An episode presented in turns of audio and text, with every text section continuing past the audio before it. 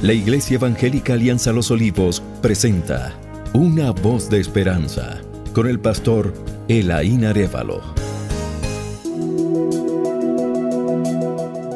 Bienvenidos mis queridos oyentes. Siguiendo con nuestra serie de qué verdades compartir con el no creyente en forma de bosquejo, ya vimos, primero, lo que somos, segundo, lo que tenemos a nuestro favor, tercero, lo que se nos garantiza. Y para ello, como siempre, vamos a la palabra de Dios para que sea ella la que nos diga lo que el hombre tiene en el momento de creer en Cristo Jesús como su propio Salvador. Primero, la Biblia dice en Juan 5:24 que la persona que oye la palabra de Cristo y cree en el Padre quien le envió, tiene vida eterna. Esto tiene que ver con calidad de vida y duración de la vida, lo cual indica que tiene la misma vida de Dios y de una manera ilimitada e inagotable en lo que a tiempo se refiere.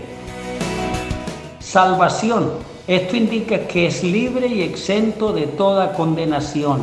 La expresión no vendrá condenación indica que ya para el que oye y cree no hay ni habrá condenación. Corroborando esto con Romanos 8.1, ahora pues ninguna condenación hay para los que están en Cristo. Vida nueva, esto es vida diferente, vida transformada. De muerte pasó a la vida. Ha pasado de ser un ser sin vida espiritual muerto en sus delitos y pecados, como dice Efesios 2.1 y Primera de Pedro 4.6, a tener vida, como lo ratifica Pablo en 2 Corintios 5.17, de modo que si alguno está en Cristo, nueva criatura es. Las cosas viejas pasaron, y aquí todas son hechas nuevas. Segundo, la Biblia dice en Juan 1.12 que la persona que cree en Cristo y le da la bienvenida a su vida, adquiere el derecho divino de ser un hijo de Dios, por lo tanto un miembro de la familia de Dios. Estas fueron aquellas acogedoras palabras de Cristo a Saqueo después de su pública confesión de Cristo como su Señor. Hoy ha llegado la salvación a esta casa, por cuanto Él también es hijo de Abraham. Lucas 19:9. Tercero, la Biblia dice en Romanos 8:17 que la persona que ha recibido la adopción del Espíritu y goza del testimonio del Espíritu Santo de que es un hijo de Dios, tiene herencia eterna en la familia divina, pues goza de todos los beneficios de la familia de Dios, Efesios 1:11. Ese ya no es esclavo, es de la casa, se queda en casa y goza del patrimonio de la casa para siempre. Juan 8:35. Pero cuando vino el cumplimiento del tiempo, Dios envió a su Hijo nacido de mujer y nacido bajo la ley para que redimiese a los que estaban bajo la ley, a fin de que recibiésemos la adopción de hijos.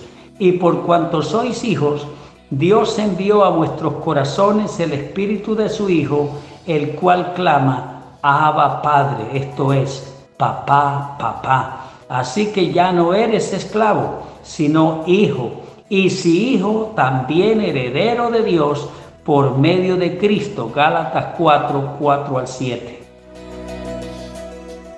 Cuarto, la Biblia dice en Efesios 1, 13 al 14 que la persona que oye la palabra y cree en la persona de Cristo es sellada con el Espíritu Santo esto es, que recibe el Espíritu como sello y arras de garantías eternas. El sello es la señal de propiedad de que ya esa vida le pertenece a Dios y por tanto está segura en Él. Es validez y autenticidad. Y arras es el anticipo y validez de dicha transacción hasta el día de la redención, es decir, hasta nuestra final redención el momento de la transformación. Reflexión final. En lo que hemos dicho está sintetizado un cúmulo de las grandes y múltiples bendiciones espirituales que se le garantizan al pecador en el momento de oír la palabra de verdad y creer en Cristo como único y suficiente Salvador de su vida. Por tanto, es mi deseo que esta palabra oída hoy genere fe en tu vida para que hoy mismo te apropies de tan sin iguales promesas eternas. Que Dios te bendiga. Gracias por escuchar una voz de esperanza. Iglesia Alianza Los Olivos